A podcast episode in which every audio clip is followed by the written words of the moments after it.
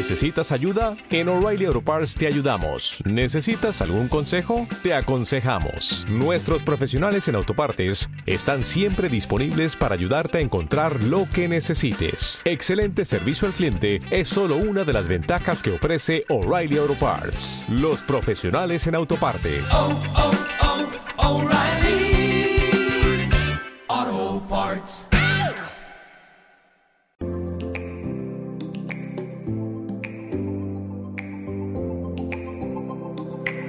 Bienvenidas y bienvenidos al podcast Quedamos para un café. El último miércoles de cada mes charlaremos a corazón abierto de las cosas que nos ocupan y que nos preocupan. Compartiremos vivencias, reivindicaciones, retos y sueños.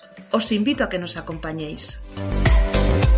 Hoy quedamos para un café con Silvia. Bienvenida y gracias por compartir este ratito conmigo. Hola, muchas gracias. Silvia y yo nos conocimos en el refugio de Lidia Luna, protagonista del episodio número 4, en el que compartimos nuestra afición por la lectura. Ella publicó un libro de relatos titulado Lo importante, Relatos de muchos mundos, que desde aquí os recomiendo porque es un libro muy especial. Pero antes de hablar del libro me gustaría presentaros a Silvia y que la conocierais un poquito mejor. ¿Qué tal, Silvia? ¿Cómo estás? Hola, María José, ¿qué tal? Bien. ¿Estás bien? ¿Has tenido un buen día? Sí, empiezo mis vacaciones hoy, o sea que fantástico. ¡Ay! ¿Te pillo con la maleta preparada o te quedas por ahí? Pues bueno, nos vamos el lunes, el fin de semana lo pasamos aquí de momento y bien, todo bien. Bueno, ilusionada, ¿no? Supongo. Sí, y con muchas ganas, que he hecho vacaciones este, este año y, y las necesito ya como... Uf, Vamos. es que se te debe hacer largo, Sí, el verano se hace muy largo. muy largo. Bueno, eh, si te parece, mm, vamos a empezar hablando de tu profesión y luego vamos a ir desmadejando un poquito el tema. Perfecto. Tú te dedicas a la medicina por vocación. Por vocación absoluta, desde, bueno, desde que tenía 12 o 13 años tenía claro que quería ser médica y aquí estoy, ejerciendo. ejerciendo. Pero es una carrera de fondo muy considerable, ¿no? Es una decisión que hay que modular mucho. Sí, bueno, yo lo tenía claro, mm, me hacía ilusión, siempre se me ha dado bien estudiar y, y sí que es verdad que es una carrera de fondo, no es una carrera difícil como una ingeniería o unas matemáticas complicadísimas o una física, pero sí que tienes que estar, pues eso, muy a piñón fijo durante la carrera y luego pues siempre mantenerte actualizada y no parar, ¿no? Y cuando acabaste la carrera, eh, ¿empezaste a ejercer en, en- en España o ya directamente te fuiste con Médicos Sin Fronteras? No, yo empecé, o sea, yo eh, estudié en Barcelona y bueno, yo ya tenía la idea de que quería probar qué era eso de la cooperación y estaba, pues bueno, pues preparándome como todos cuando acabamos la carrera, preparándome para, para el MIR, para, para hacer una especialidad, ¿no? Que es imprescindible, quiero decir que, que sí o sí cuando acabas la carrera de seis años luego tienes que hacer una especialidad. Y, pero pensaba, bueno, que ese año no me tocaba, porque era la primera vez que me iba a presentar, entonces ya estaba pensando en apuntarme a un máster de medicina tropical, pues preparándome para salir con Médicos Sin Fronteras o con cualquier otra ONG que fuera de cooperación. Y bueno, tuve la suerte de aprobar el MIR, quizás porque como no me lo esperaba, yo iba muy tranquila, pues aprobé el examen y entonces pues sí que estuve eh, haciendo la especialidad, que en realidad estás trabajando ya de médico, tienes tu responsabilidad absoluta, pero estás trabajando y formándote al mismo tiempo. Y me formé en medicina familiar y comunitaria, que era lo que quería. Y cuando acabé, pues bueno, hasta el tiempo en que me incorporé a empezar la especialidad, estuve trabajando. Cuando acabé la especialidad, estuve trabajando, pero muy poquito porque envié mi currículum y, y enseguida me, me llamaron para, para irme con Médicos Sin Fronteras. Lo de la cooperación era algo que estaba en ti, ¿no? Habitaba desde hace tiempo. Sí, sí, lo tenía, bueno, pues desde, fíjate, pues hablábamos de nuestra afición a la lectura, pues el día de mi comunión me regalaron una colección de esos libros que antes teníamos los, los jovencitos que eran pues mitad en TVO y la otra mitad en texto. Y uno de ellos era pues una biografía de Livingstone, del famoso Livingstone, supongo, el doctor Livingstone. Y a mí me cuadró el tema este de, bueno, pues de la aventura, África, pero al mismo tiempo, pues el, pues el trabajo como médico, el, trabajar con patologías así interesantes, eso me, me, llegó. Y cuando acabé medicina, pues tenía claro que quería probar qué era eso, ¿no? Y de hecho, pues cuando me fui con Médicos Sin Fronteras, me fui inicialmente por seis meses a Bolivia, a la selva amazónica en, en Bolivia, y me quedé cuatro años en Bolivia casi. Caray. Me gustó, vamos. Ya te digo, cuatro años pueden ser muy largos, ¿no? ¿Y en qué más países estuviste? Bueno, pues ahí fue eso, fue mi primer destino, que el primer año y medio largo estuve en selva amazónica, luego ya me fui al, pues al otro extremo del país, al altiplano, en zona semiurbana, y luego de Bolivia me fui a Colombia y en Colombia estuve también un poquito más de dos años. Y después ya tenía un puesto en la sede de Médicos Sin Fronteras en Barcelona, que estaba de responsable médica para un montón de países de, del, mundo. Entonces, bueno, pues ahí estuve tres años y medio que me iba moviendo y estaba dos meses en Barcelona, me iba cinco semanas a Congo, estaba dos semanas en Barcelona, me iba dos a Guatemala, iba y venía y así me pasé tres años pues que estuve entre Barcelona y Congo, India, eh, Ecuador, Bolivia, Colombia, Sri Lanka, un poco de todo. Conociendo diferentes contextos. Una temporada muy agitada. Pues sí, era una vida intensa, digamos. Supongo que son vivencias que en la vida de una persona marcan un antes y un después. Por supuesto. Ya desde el momento en que puse el pie en, en Bolivia, ya fue un antes y un después. Es decir, que ya te cambia la percepción de, todo, ¿no? Ya, no, no, vuelve la misma persona que fue. No, no. O sea, la esencia, pues sí, sigue siendo la misma, pero te ha cambiado muchísimas cosas. A mí me encantaría, la verdad, cooperar, eh, por lo menos una vez en la vida, para, probarlo y un poco para centrarme también. Yo que soy muy quejica, eh, digo, a ti te venía bien una semana en África para, ¿sabes? Tenerte que ir a buscar tu agüita a 10 kilómetros con la garrafita del agua, comer del campo, andar descalzo. ¿Y qué bien te venía? Me lo digo a mí misma, ¿eh? Pues eso más de una vez lo pienso yo de mucha gente, de qué bien les vendrían un par de mesecicos en según dónde.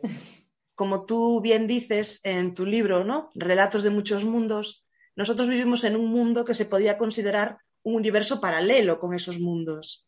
Sí, bueno, y realmente lo es. Quiero decir que paralelamente y al mismo tiempo estamos viviendo eh, realidades muy diferentes. Las personas que estamos aquí, eh, en una España en paz y con todas las comodidades, o muchos de nosotros con muchas comodidades, y bueno, pues con cualquier persona de Congo, donde buena parte del país pues sigue con conflicto, que de un momento a otro te queman tu aldea y tienes que salir huyendo, o llega una epidemia de cólera, o llega un, ébola, o bueno, o vives, ya no digo Congo, que quizás es más extremo, o el África profunda, ¿no? Pues te hablo de un país como Colombia o de un país como India, que teóricamente es una de las grandes potencias, pero que no es lo mismo pues vivir aquí que vivir como un intocable en India, eh, como una de las castas más inferiores, ¿no? Es completamente diferente. Las, las opciones, las, eh, las, oportunidades que tienes en la vida, las comodidades, el, todo. O sea, lo que aquí consideramos lo más básico como abrir un grifo y que te salga agua, pues tenemos que pensar que en el 60-70% de, de las casas de este mundo no tienen esa posibilidad de abrir un grifo y tener agua. Y, y, estamos hablando de la mayor parte de la humanidad, ¿no? Y no nos damos cuenta porque somos unos privilegiados, aun teniendo nuestros problemas, que nunca hay que menospreciarlos, pero que realmente, bueno, pues cuando sales fuera aprendes a apreciar lo que tienes, a valorarlo y a relativizar muchas cosas. Y aún así me quejo, ¿eh? que muchas veces me quejo también, pero... Bueno, quejarse es saludable, pero sí que es verdad que hemos nacido en la parte del mundo privilegiada. Sí. Hombre, pues no es lo mismo nacer como tú y yo, mujer, en la España del, del último tercio del siglo XX, ¿no? que nacer pues eh, ahora en la República Centroafricana. Y mujer, pues ya no te digo nada, ¿no? O en Afganistán, o en, bueno, en muchos sitios, ¿no? La mitad, en más de la mitad del mundo. Claro, porque no es solo el tema sanitario, que es muy importante, mm. es el tema educación, el tema social, el tema racial, o sea, un montón de pequeñas cosas del día a día que ellos no es que aspiren, es que ni se las plantean. Sí, y ahora en un mundo más globalizado y en un mundo en el que, pues como tú y yo ahora, que estamos en la distancia y estamos así hablando tan maravillosamente, eh, incluso en lugares muy remotos, este conocimiento de ese otro mundo llega, con lo cual aún se sufre más. Yo creo que hace 50 años una persona de una aldea que estaba en paz en el centro de, pues yo qué sé, de Mozambique, pues no era consciente de todo lo que no tenía, pero ahora sí, ¿no? Y eso además agrava el sufrimiento con, todo lo que ello conlleva, Sí, sí, entiendo, entiendo tu reflexión. Yo muchas veces pienso que por ejemplo, tú y yo es bastante probable que físicamente nunca hubiéramos coincidido en el espacio-tiempo. Es probable. a lo mejor un día de vacaciones me voy por ahí, por estas Galicias y, te, y nos cruzamos y ni nos reconocemos. Sí, o nos tropezamos y decimos disculpa, disculpa y ahí se queda todo. Pero gracias al proyecto de, Lidia, del refugio, pues podemos compartir un espacio y, un tiempo y unas reflexiones, ¿no? Efectivamente. Pero bueno, mira, lo que nosotros utilizamos un poco para el ocio, para otras personas, pues eso, les acerca realidades imposibles. También a veces ilusiona y también a veces da fuerzas, pues para lanzarte al vacío como se lanzan tantos inmigrantes, ¿no? Sabiendo que puede haber algo mejor, que en otro momento pues a lo mejor se abandonarían. Hombre, la motivación para dejar tu país, tu familia, todo lo que tú conoces atrás, la motivación tiene que ser muy potente. O la necesidad a veces, ¿eh? Más necesidad que motivación, a lo mejor en algunos casos. Sí. Yo que, tengo algún amigo que vive en el extranjero, con todo lo que tenemos hoy a nuestro alcance, Skype, WhatsApp y todas estas cosas, comparado con la emigración que hubo, ¿no? De españoles que se fueron a Cuba o a Buenos Aires o Argentina, pues allá en aquellos años malos de España, ya no tiene nada que ver esas emigraciones con las emigraciones de los españoles hacia afuera. Pero es que los que vienen inmigrando a nuestro país, es que, claro, la necesidad en muchos casos es. La misma que aquellos españoles, que la de aquellos españoles, o mucho, o mucho mayor. ¿Qué, fue lo, más, lo, mejor de esta experiencia de cooperante? Porque al final estuviste muchos años. Pues sí, al final fueron casi, bueno, fueron nueve años seguidos y luego aún con mi compañero, con mi marido, volvimos al cabo de dos años a salir a otro proyecto juntos. O sea que en total han sido casi pues, unos diez años de cooperación. Pues sobre todo a mí lo que me ha dado es, a ver, también te da muchos quebraderos de cabeza en el día a día, muchas cosas, pero mucha satisfacción, ¿no? Eh, pues el saber que puedes aportar tu granito de arena. No cambias el mundo, eso hay que tenerlo muy claro.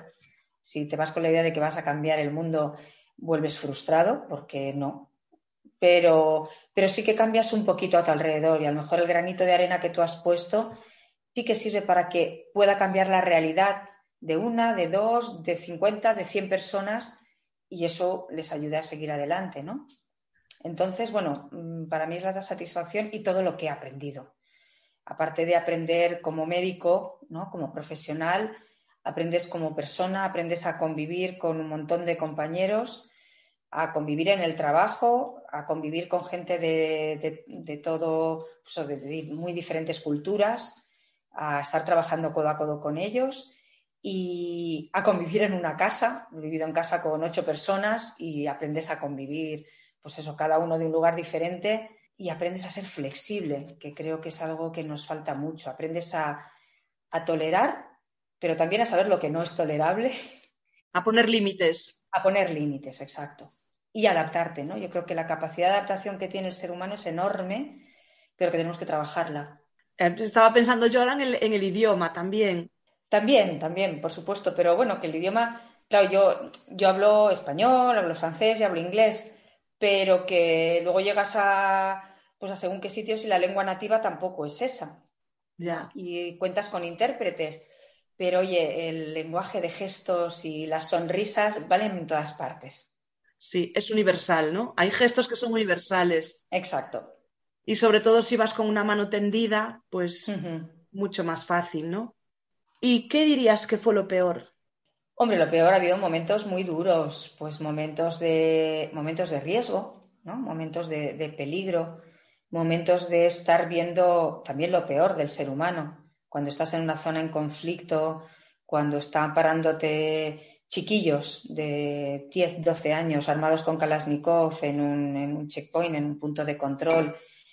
Y, bueno, pues mm, sabes que eh, les ves los ojos y ves que están drogadísimos y sabes que si se les va un poco la, la olla, pues mm, bueno, y no hacen caso de que tú has hablado con su superior para que te dejen pasar por ese lugar porque vas a determinada comunidad, pues sabes que, es- que se te va la vida en ello, pero sobre todo es la tristeza de ver cómo se destroza la, infancia de muchos países, pues eso que te ves niños realmente, ¿no? Niños que aquí están escolarizados, que están estudiando en, quinto, en sexto de primaria y que allí están, pues eso, desnutridos, mm, llenos de drogas para aguantar el día y con un Kalashnikov encima amenazándote en un, en un punto de control. Entonces, eso, eso, uff, es duro de ver, ¿no? Eh, luego, pues ves los contrastes, ¿no? Esa, eh, si aquí nos quejamos de la burocracia, pues tienes lugares como, como India, en que tienes pobreza extrema y la burocracia, la burocracia tremenda que todo lo dificulta y que hace que, que los que están más arriba no vean o no quieran ver nada o se amparen en esa burocracia para no hacer nada, ¿no? Eh, la, discriminación, sea por, por raza, sea por sexo, sea por, por, casta, sea por, por lo que sea, por clase social, ¿no? Entonces, hay muchas cosas que se hacen muy duras. Luego, claro, situaciones concretas, pues llegaba a tener parte de un equipo retenido durante unos días que no sabías dónde estaban. Y eso pues te, te hace sufrir, replantearte muchas cosas, pero bueno, sigues adelante. He tenido amigos secuestrados, he tenido, he vivido momentos mm, intensos, intensos. Pero bueno, pues vale la pena. Al final vale la pena. El valor de la vida no es igual allí que aquí. No, para nada. O sea, para nada. Eh, bueno, en, en muchos lugares mm, piensa que, por ejemplo, a los niños no se les pone nombre hasta que tienen mínimo un año de edad, porque en ese primer año tienen tantas posibilidades de morir que para qué les voy a poner nombre. Es el niño o la niña, punto. Y la vida, bueno, pues todo el mundo nace y sabe que va a morir. Y aquí parece que a veces nos olvidamos de ello, ¿no? Tiene que llegar una pandemia para sacudirnos, eh, tienes que tener alguien muy próximo que se está muriendo, pero parece que a nosotros no nos vaya a tocar.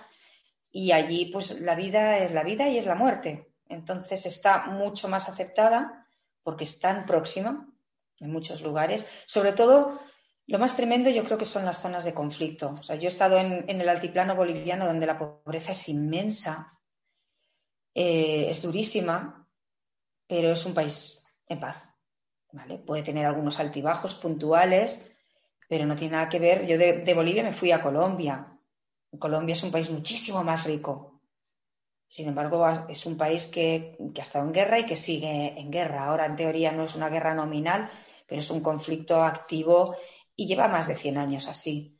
Entonces, la gente vive con miedo. Y el vivir con miedo, pues sí, te enfrentas a la muerte cada día, mm, te enfrentas a que maten a los tuyos, eh, pero sobre todo es el vivir con miedo, que es todavía mucho peor que vivir con pobreza.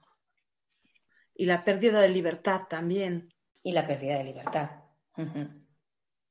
Es muy impactante lo que me, lo que me cuentas, la verdad. Sí, lo vas asimilando a medida que, te, que estás en otros lugares, pues bueno, pues lo vas asimilando porque es parte de, de- de la vida de allí, ¿no? Y bueno, y te, te adaptas, lo que decíamos antes. Supongo que al principio, ¿no? Los primeros meses te explotaría la cabeza, por decirlo así vulgarmente, porque es como darle la vuelta al mundo. Es que literal. Sí, te vas, bueno, pero es lo que te digo, ¿eh? que te, vas adaptando y te vas acostumbrando, que, la capacidad que tiene el ser humano para seguir adelante es brutal y además, bueno, que mm, tú aunque estés allí no dejas de ser un privilegiado allí. Es decir, que tú te vas a Congo y eres el privilegiado del pueblo, aunque estés en la aldea más remota de, del Congo, ¿no? Te vas a República Centroafricana y eres el blanquito privilegiado que vive en la mejor casa del pueblo, que aquí sería a lo mejor una choza, que no tienes las comodidades, que te estás duchando con, con agua de un barreño con un coco. Sí, pero eres un privilegiado. Ya, comparado con ellos, eres un privilegiado. Y ahora eh, vives en un pueblo, ¿no? De, ejerces de doctora rural, una vida tranquila. Sí. Nada comparado con esos 10 años, ¿no? Eh, no, desde luego en tranquilidad, nada comparado. No, yo ahora vivo en un pueblito muy pequeño del, del Pirineo aragonés, un pueblo muy especial también, porque es un pueblo que, que fue repoblado en los años 80, es un pueblo que se abandonó en los años 50, 60 por los antiguos pobladores, pues por temas, por razones económicas, como tantos, porque se quedaban muy aislados, que fue repoblado por gente joven que vino de Madrid en los 80. Yo conocí a mi pareja en el Congo y él ya vivía aquí, con lo cual me vine con él para aquí. Y somos 30 en el pueblo. El pueblo más cercano con tiendas está a 35 kilómetros, a 35 minutos en coche. Estamos en medio del bosque, en la nada. Y claro, la tranquilidad es pasmosa, ¿no? Es, pero bueno, yo sigo muy conectada al mundo rural. No trabajo en mi pueblo, claro. Aunque soy la médica del pueblo, pero claro, somos muy poquitos. Yo trabajo en otro centro de salud, hago guardias en un centro de salud que está una horita de aquí, pero que yo estoy pues dedicándome pues eso al huerto, a escribir, a mi hija, a mi casa y a, y a mi trabajo. Colaboro con, sigo colaborando con Médicos Sin Fronteras haciendo formaciones online. Soy tutora de algunos cursos, de algún curso online, pero, pero claro, es un cambio de vida sí, muy diferente también con la necesidad de adaptarte, ¿no? Y de, y de ser flexible en, en, muchísimas historias, pero... Bueno, supongo que es la vida, ¿no? La que va marcándote el camino. Y habrá gente que decida ser cooperante toda la vida y otra que, que no, ¿no? Uh -huh. También estás muy lejos de tu familia, de tu núcleo más duro, ¿no? Sí, pero bueno, esto pues, también lo elegí, igual que elegí ser cooperante, elegí venirme aquí y, quiero esta vida. O sea, yo ahora no me veo, nunca me he visto en una gran ciudad. Pues nací en Barcelona, me crié entre Barcelona y mi pueblo, un pueblo muy pequeñito de Teruel, también en medio de la sierra, de, del maestrazgo. Y yo siempre que, quise vivir en un sitio como ese, como en mi pueblito. Yo, Barcelona, pues me encanta ir, la disfruto una semana, pero no quiero vivir en una ciudad mm, ni grande ni pequeña, ¿no? Entonces estoy donde quiero estar, con lo cual, genial. ¿Echas algo de menos de aquella etapa de cooperante? Hombre, muchas veces entra el gusanillo, ¿no? A veces pues hablo con compañeros, de, con amigos que siguen en el mundo de la cooperación, o tengo noticias, o bueno, ahora hace mucho que no he podido ir, pero antes de la pandemia había, bueno, y ahora se han retomado reuniones eh, anuales de la Asamblea de, Médicos Sin Fronteras en España y solía ir cada año y el encontrarte allí con, con viejos compañeros pues siempre el gusanillo entra. Lo que pasa es que estoy en otra etapa de mi vida con una niña. Los contextos donde trabaja Médicos Sin Fronteras son cada vez de, más, de mayor riesgo. Entonces no quiero someterla a ella al riesgo ni someterme yo a un riesgo que, bueno, pues yo cuando estaba de cooperante, según qué lugares, eh, he visto también muy próxima a la muerte y he llegado a pensar, bueno, aquí se acaba esto, Silvia. Bueno, pues he tenido buena vida y ya está, pero ahora tengo una personita que depende de mí, ¿no? Entonces eso te cambia mucho la percepción también. Tengo compañeros que están, siguen de cooperantes con sus hijos, suelen elegir ya países más tranquilos, capitales más tranquilas, pero mmm, bueno, es otro momento de la vida, ¿no? Aporté mi granito de arena, ahora la aporto de otra manera y ya está. Sí, es una elección personal, tan respetable uh -huh. como, como tantas. Lo has decidido así y oye, mientras estéis todos bien, pues estupendo. Pero sí que es verdad que tener hijos yo creo que es una de las grandes mm, de los grandes puntos de inflexión en la vida, ¿no? Uh -huh. Ni casarse, ni cambiarse de ciudad, ni no. tal. Tener hijos, por lo menos mi experiencia vital, es lo que marca un punto de inflexión en todo lo demás. Sí. A ver, en, en, mi, en mi, experiencia también, ¿eh? Quiero decir que yo conocí a mi marido siendo cooperantes los dos y, luego, pues, de hecho, volvimos a estar juntos en un proyecto pero ya en el momento en que nuestro proyecto cambió y fue tener una hija, pues, pues ahí estamos. Nos lo pensamos un tiempo porque teníamos el gusanillo dentro de, venga, nos vamos con la peque, peque, antes de que empiece en el cole en serio y tenemos unos años ahí de margen. Pero bueno, fuimos decidiendo que no. También, claro, no es lo mismo criar a un niño en una gran ciudad que criarlo en un pueblo de 30 habitantes con el colegio de primaria en el pueblo, que mi hija a los cuatro años iba solita al cole, porque ¿para qué la íbamos a acompañar? Si no hay coches, no hay riesgo, se encontraban a, 50 metros de casa con los otros críos del pueblo y se iban juntos.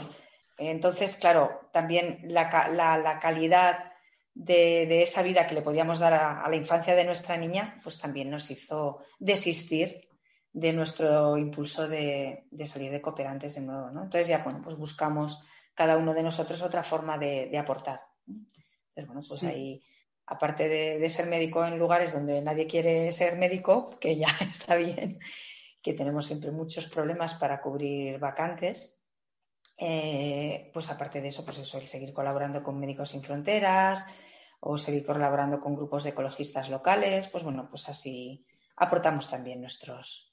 El alma de cooperante anda por ahí. Ahí está, hay que. de una manera o de otra. De una manera u otra yo también pienso lo que decías antes de cambiar el mundo. Obviamente, si vas de cooperante, vas a afectar a un grupo de personas que lo necesitan mucho. Pero pienso que cada día, cada uno de nosotros en nuestro mundo, podemos cambiar el mundo que nos rodea, hacer un lugar más amable para nuestros compañeros de trabajo, para nuestra familia, facilitar, darnos soporte. Todo eso está en nuestra mano. Hombre, con nuestra actitud cambiamos nuestro pequeño mundo alrededor y eso cambia. Es decir, lo que decíamos antes, ¿no? Que eh, en, África y aquí, quiero decir que una sonrisa cambia el ánimo y si tú con tu actitud estás, estás tranquilizando a alguien, estás, mm, pues bueno, estás dando paz, estás mejorando la vida de la gente a tu alrededor, esa vida, esa gente también mejora la vida de la gente a su alrededor y es un poco un, un círculo, ¿no? Sí, es una cadena. Sí, es una cadena. Bueno, pues tengo aquí tu libro, que es súper bonito. Lo publicaste en 2018 y es una recopilación de, relatos. Sí. ¿La escritura te acompaña desde niña? Sí, desde siempre. vamos, yo me, recuerdo siempre leyendo y, de la lectura a la escritura, ¿no? Siempre con algún pues el típico diario de niña y luego de adolescente, que ahora mejor no abrirlos y no leerlos porque son tremendos. Aquellos sí que eran dramas. Aquellos eran dramones, dramones. Pero bueno, hay que escribirlos, ¿no? Entonces yo creo que siempre he utilizado la, la, escritura, siempre me ha servido un poquito como vía de escape, ¿no? De, de, pues, de ir plasmando ahí pues, mis reflexiones más personales. Tal. Y desde pequeñita, pues algunas de esas reflexiones o algunas de esas cosas iban plasmándose en pequeños relatos, en pequeños cuentos. Y entonces, bueno, pues yo ahí iba guardando los que más me gustaban, fui guardando durante muchos años. Y cuando, pues, cuando estudiaba, cuando estuve pues, haciendo la, residencia, la, especialidad en el hospital, cuando me fui de cooperante, pues seguía tanto escribiendo reflexiones como de vez en cuando pues cosas que me habían sucedido mm, me inspiraban para escribir un cuento, un relato. Y un buen día, pues dije, pues mira, me apetece el, publicarlos, ¿no? El, transmitir a, otra gente lo que, lo que a mí me, lo que me, ha inspirado, esos diferentes momentos de esos diferentes mundos en los que yo he estado. Porque también hay muchos relatos, bueno, ya lo habrás visto, hay relatos que están ambientados aquí, en nuestro, en nuestro mundo, ¿no? Sí, sí, sí pero también hablan de, cosas, bueno, pues sobre las que yo he estado muy cerca, pues desde las discapacidades a, la salud mental, ¿no? Envueltos en, pequeños relatos, Son, son, muy bonitos. Hay algunos muy bonitos y otros un poco espeluznantes, también te tengo que decir. También, también, sí. pero bueno, están, están inspirados en, en, sucesos, bueno, más o menos reales, pero sí, en situaciones que sí que se, se han dado y que de algún modo inspiran la historia, ¿no? ¿Y cómo hiciste para publicarlo? ¿Buscaste a alguien que lo hiciera por ti o lo publicaste tú sola? Pues a ver, estuve buscando editoriales, pero era un momento en el que a nadie le interesaban los relatos, eh, si no tienes manos, si no tienes padrino, es un poco difícil. Y entonces al final, como a mí lo que me apetecía era publicar un librito, mm, pues sobre todo regalarlo a amigos, regalarlo, porque también a veces eh, pues contaba la gente que escribía, ¿no? Alguna amiga le había entregado algún relato. A veces volviendo de los proyectos, de, pues resulta que explicabas cosas y como que pues a la gente que no estaba vinculada a la cooperación y ese mundo le costaba entenderlo, ¿no? Y entonces me apetecía dar a conocer eso, ¿no? Un poquito compartirlo. Y dije, pues bueno, pues voy a hacer una autopublicación. Entonces estuve informándome muy bien sobre las editoriales que, en las que podría autopublicar. Hubo una que me convenció y me lancé. Es un bonito legado también, ¿no? Para dejar a tu hija y a tu entorno. Y era un poco como, bueno, despegar, ¿no? Y luego, pues la verdad es que estoy muy contenta porque pensé que iba a ser así un libro para regalar a cuatro amigos y finalmente, pues a través de, este, de amigos, de, gente conocida de la zona, pues empecé a hacer presentaciones del libro en bibliotecas públicas, en ferias del libro y, bueno, pues he ido aumentando un poco la, proyección. En el refugio, pues ha habido compañeras que, se han animado a leerlo también.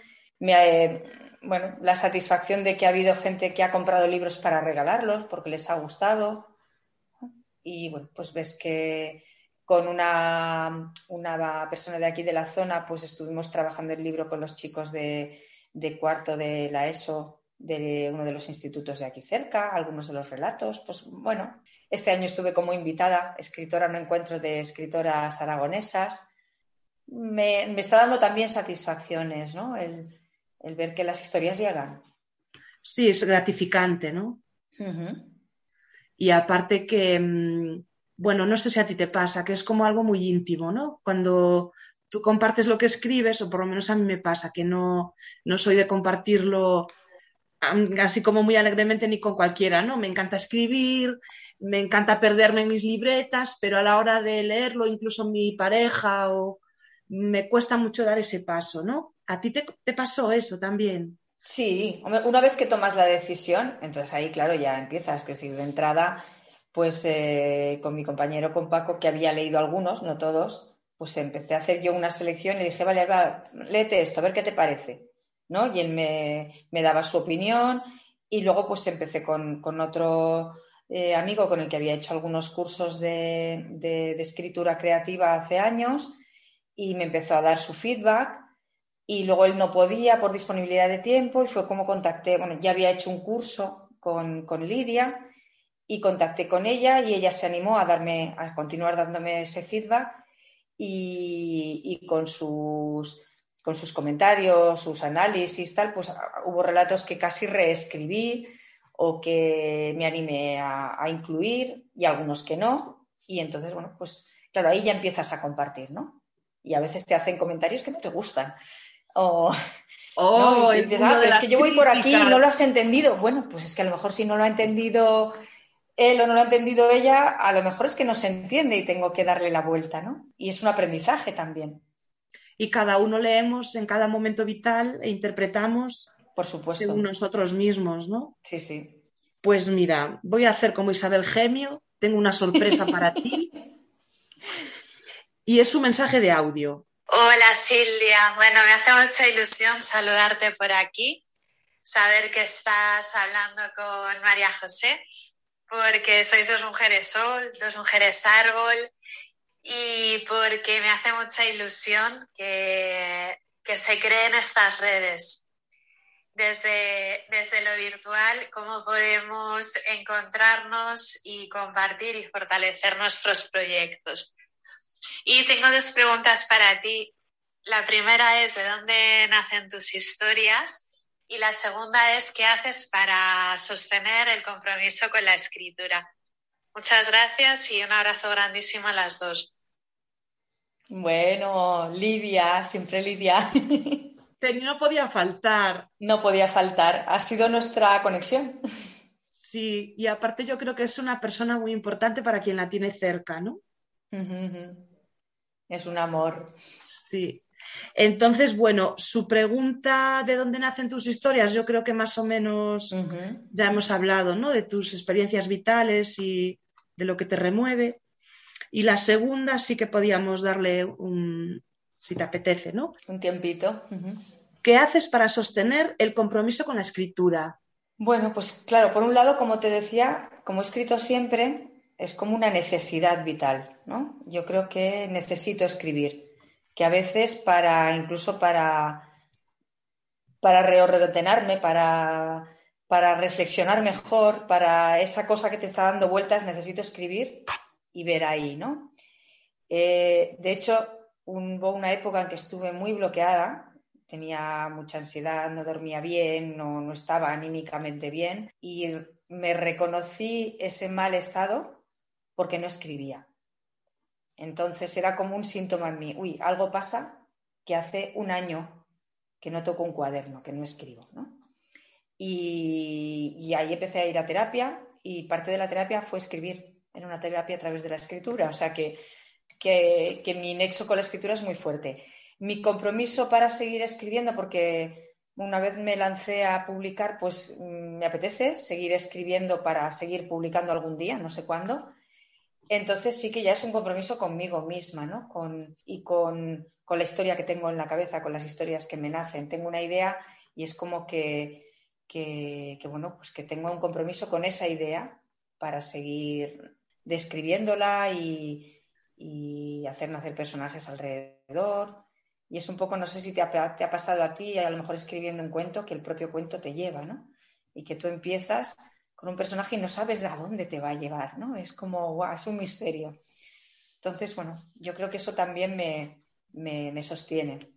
Pero a veces es, necesito ahí ponerme en serio, ¿no? Poner mi horario, que a veces me cuesta mucho con todas las múltiples actividades que tengo, pero bueno, mm, como es algo que es inherente a mí, pues yo creo que me es más fácil. Sí, y también te ayuda un poco, o por lo menos a mí me ayuda un poco para exorcizar los demonios, ¿no? Tú tienes un día muy agitado, entonces escribes, escribes, escribes, y cuando acabas de escribir, por un lado te sientes mejor, por otro lado observas desde fuera que lo que te está generando tanta ansiedad y tanto disgusto, pues a lo mejor no es para tanto, ¿no?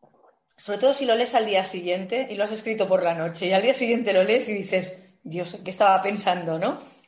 Sí, es verdad. El papel es muy, es un gran compañero y muchas terapias te aconsejan escribir y además escribir a mano, no en el ordenador, ¿no? Sino utilizar el lápiz y papel. Como bien dice Lidia, los episodios de este podcast se van entretejiendo, ¿no? y se crea una red entre nosotras que es muy, muy emocionante. Uno de los secretos de la felicidad para mí es eh, sostener y que, te, y que te sostenga, ¿no? sentir que formas parte de algo. Pues sí.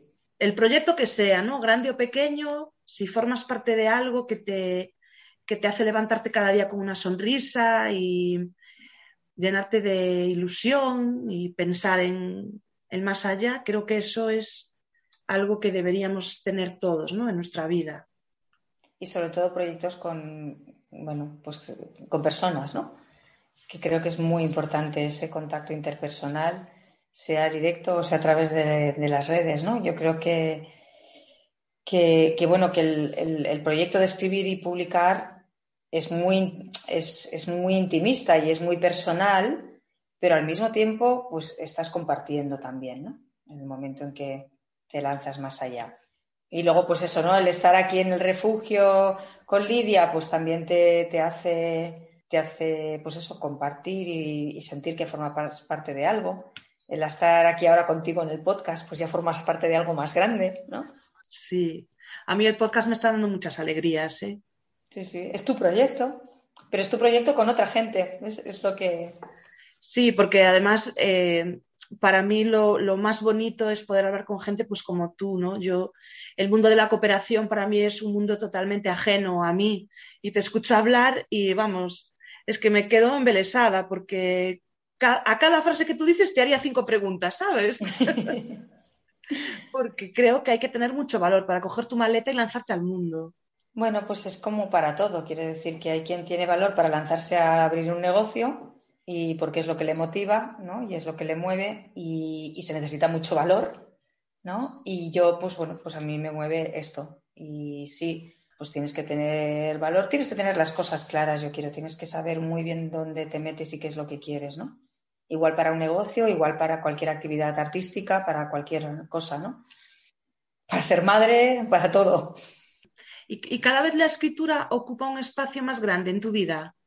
Porque ahora, de algún modo, al publicar un libro, pues tienes una serie de compromisos, ¿no? Y una serie de contactos quizá más, Sí, claro, yo creo que si, que si lo hubiera hecho por una editorial convencional, pues posiblemente estaría a lo mejor con más, con más obligaciones, entre comillas, o lo hubiera estado, ¿no? Así un poco me lo he ido armando yo en función de mis posibilidades. Pero sí que es verdad que, que ocupa y quiero que ocupe, porque es que me apetece mucho escribir.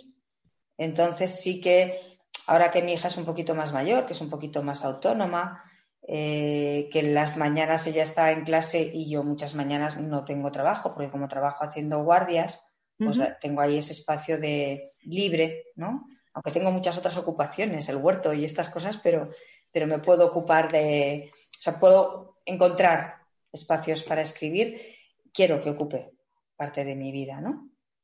También al publicar tú eres libre. Sí, en ese sentido no hay una editorial detrás. A ver, tampoco soy una escritora de bestsellers, ¿no? Quiero decir que es que una escritora que ya tiene un peso tiene una editorial detrás pidiéndole lo, lo siguiente, ¿no?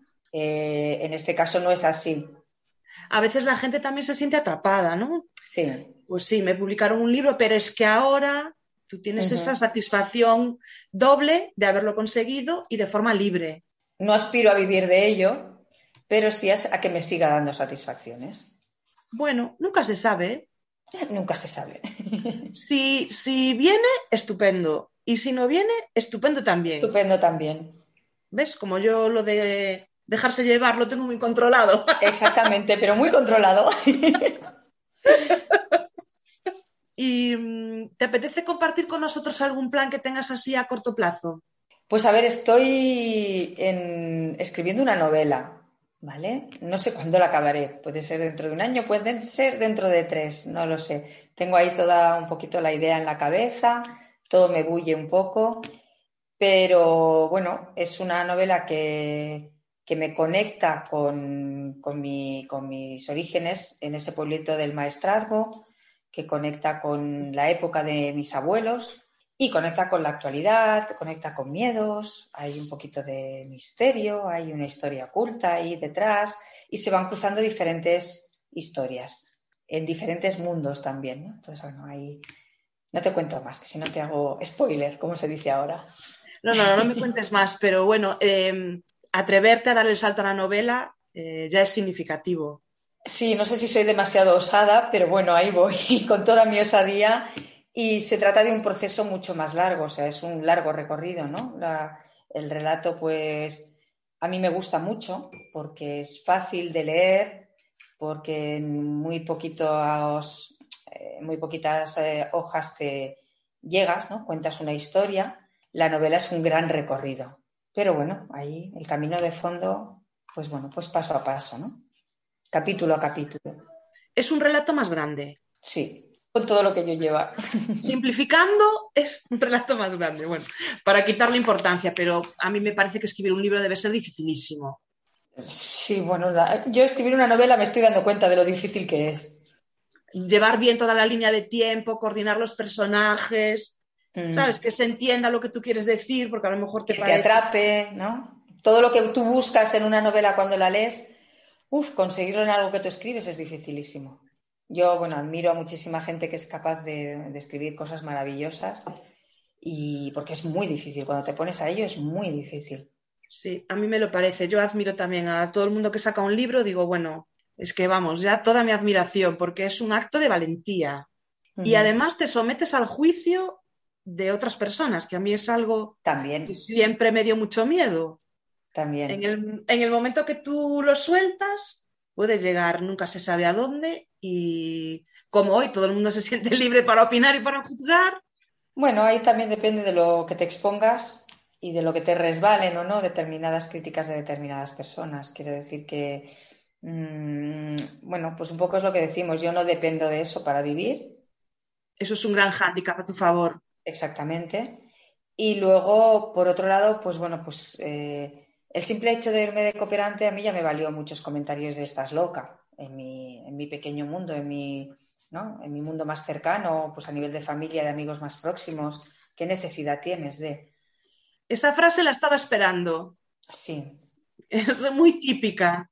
Tanto estudiar para esto, se me han llegado a decir. Entonces, pues ya una vez mmm, todo eso, pues tú asumes lo que quieres hacer o, o, vivir donde vivo, ¿no? En un pueblo que es asambleario, que está, a, pues eso, en medio de la nada, a 35 kilómetros de una tienda. Eh, pues que, es, que estás loca. Pues bueno, pues yo lo asumo y ya está. Y es una cosa más. Pues bueno, si a alguien no le gusta lo que escribo, pues, pues a mí sí, ya está. Bendita locura. Bendita locura, exacto.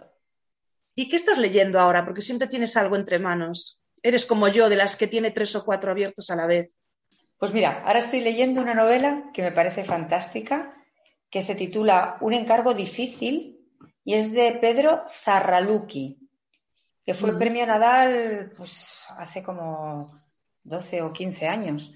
Y me está encantando. Es una historia ambientada en la isla de Cabrera, una historia de exilios, exilios forzosos, de gente nativa de la isla, ambientada en los, a finales de los 40, 50 una historia de, también de crecimiento personal, de, bueno, me parece preciosa y bueno, ha sido un, un, gran descubrimiento.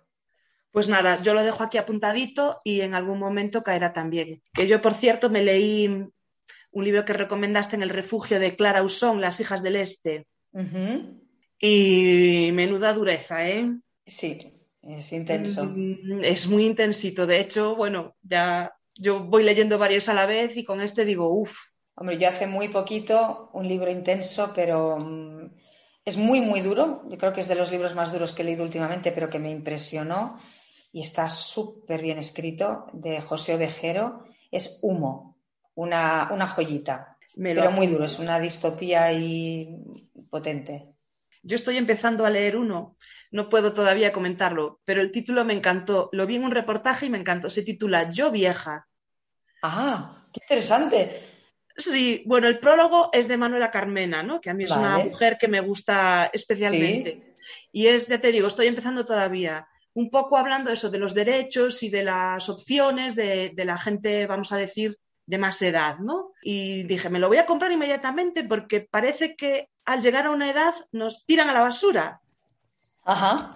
Y pues yo estoy totalmente, cual, sí.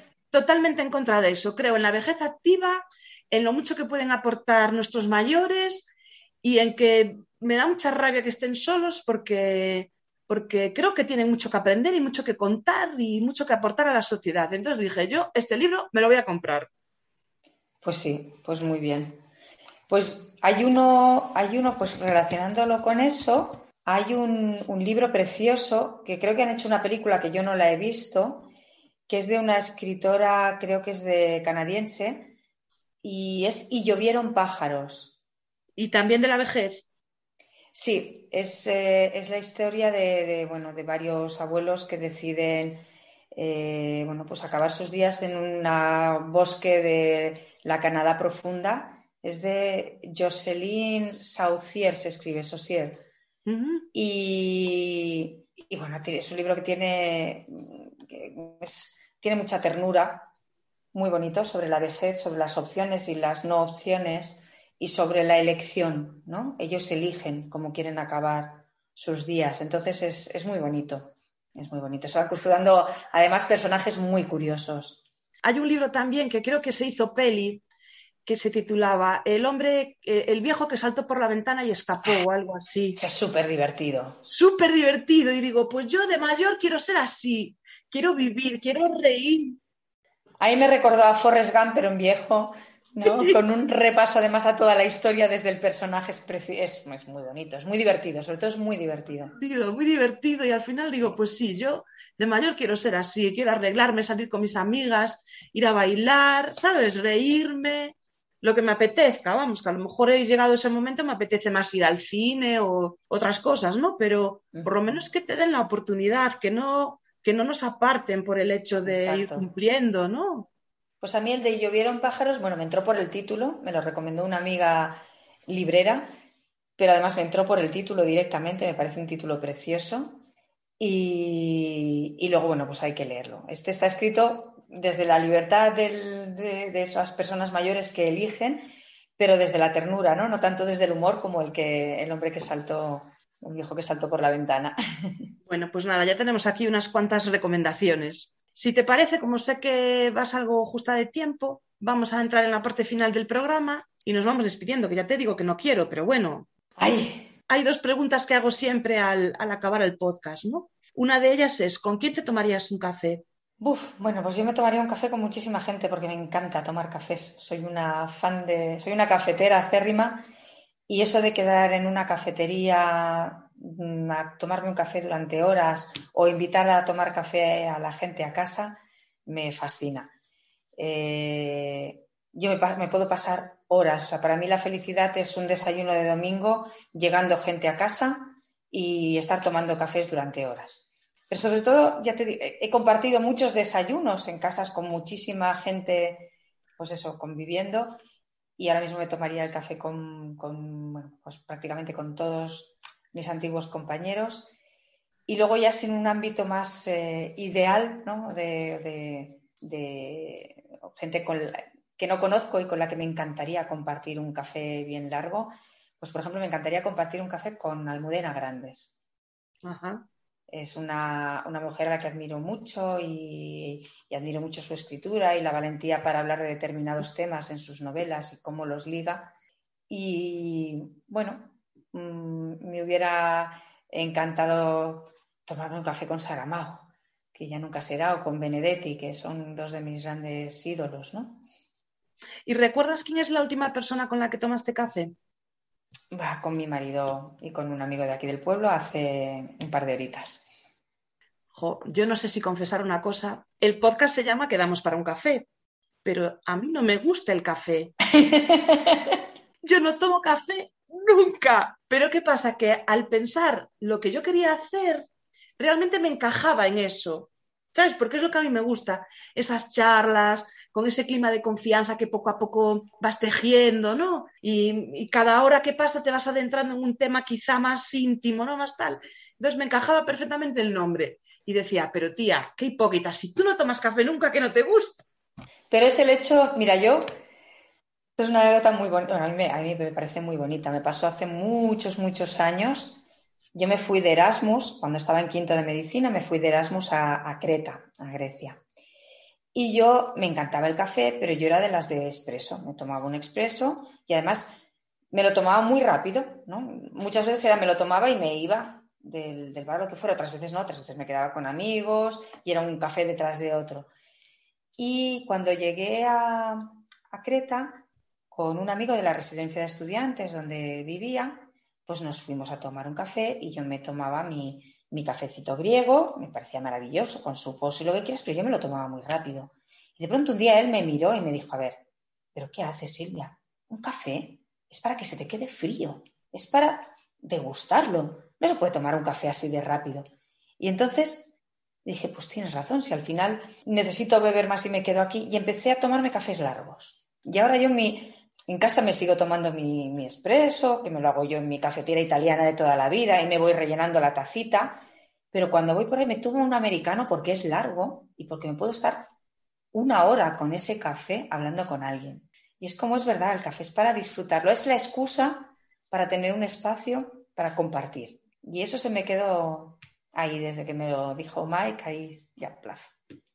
Yo al final me decidí a, a nombrar así el podcast porque realmente yo sí utilizo en mi día a día la frase quedamos para un café, aunque Aunque tú te tomes un agua, pero efectivamente, aunque yo no tome café, sí utilizo esa frase. Y entonces dije, bueno, pues venga, para adelante. Yo creo que el nombre le queda bien. Y bueno, ya nos acercamos al final. ¿Has estado a gusto?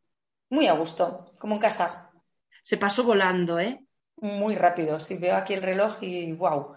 ¿Hay alguna cosita más que te gustaría añadir? Pues nada, decir que me encanta tu podcast, que soy una seguidora, de- Gracias. porque me parece muy bonito el, el- el cómo das ese abanico, ¿no? de experiencias desde tus entrevistas a personas tan diferentes, con experiencias tan bonitas y que son experiencias de, de vida y de, y, bueno, y, de, y de compartir esas vidas ¿no? y de aprender de, de todas ellas. Entonces, pues nada, que me, me parece precioso y que muchas gracias y gracias por invitarme también a estar aquí. Muchas gracias a ti por participar. Al final, el- la idea de este podcast es hablar con gente mm, normal y corriente, pudiéramos decir, sin ofender a nadie, ¿no? Porque en muchos podcasts entrevistan a personas súper famosas, con unas vidas espectaculares, que nosotros, yo ni siquiera sueño con esas vidas. Y a mí me interesa gente, pues, como tú, como muchos otros protagonistas del podcast, que a través de vuestras vivencias yo aprendo y, y sueño también y, y me enriquece mucho como persona. Que, que os toméis este ratito para hablar conmigo y me contéis vuestras cosas, para mí es muy gratificante. Y además, cuando tú hablas con alguien de algo que le apasiona, esa persona brilla siempre. Tienes razón. Entonces, bueno, a mí me gusta que os escuchéis, que os, que os notéis brillar, ¿no? Y que cuando se publica el episodio digáis, pues sí, me reconozco, me gusta, ¿no? Así que nada, pues sintiéndolo mucho, llegó el momento de la despedida. Ay. Ayer me perdí el refugio porque esto de ser madre es lo que tiene. Es verdad. Sí, te echamos de menos porque dijo Lidia, pero si María José dijo que vendría. Pues allá me fui yo a recoger a mi hijo y a un amigo a la piscina para dejar al amiguito en casa y es que quedamos, bueno, con otro amigo en el parque. Y yo, ah, no, no, no, no, no, no, yo tengo una videoconferencia a las 7 y no puedo faltar. Y me pusieron esas dos caritas tiernas, ¿sabes? De... Y yo que soy una madre súper blanda, estaba una tarde buenísima. Aquí en Galicia dentro de un mes ya no se puede salir mucho a la calle, ¿sabes? Y, y dije yo, bueno, soy una blanda, pero venga chicos, vamos al parque. Y claro, ¿quién le dice que no a esas caritas? Pues sí, tienes razón. Te entiendo perfectamente. Yo no, yo no fui capaz. Entonces, bueno, espero que en la siguiente ocasión pues pueda estar con todas vosotras. Así lo espero también. Pues muchas gracias de nuevo por aceptar la invitación. Un gusto, un placer. Gracias a ti. Y, y me quedan muchas preguntas. Tendremos que hacer una segunda. Pues te- ah, tendremos que quedar para un café. Pues sí, de- porque ese pueblo tuyo tiene que ser para verlo, ¿eh? Pues sí, ayer hablamos en, en la, en- en la reunión del refugio de que tenemos que organizar un- una reunión de refugio aquí Uf, en un futuro. mira, me apunto, ¿eh? Ni carita de hijo ni nada, ¿eh? Ah, bueno, a Lidia le cambió la cara y dijo, ¿cuándo? Venga, vamos a organizarlo en primavera, primavera. Ostras, es que además el tema de verte en persona, que por, la por videoconferencia estás bien y puedes conectar. Sí, pero vernos en persona es otra historia. Sí. Sí, pues aquí lo dejamos. Muchísimas gracias. Gracias a ti, María José. Un beso Hasta grande. pronto, bonito. Disfruta mucho de tus vacaciones. Eso voy a intentar. Venga, un besito grande. Chao. Chao.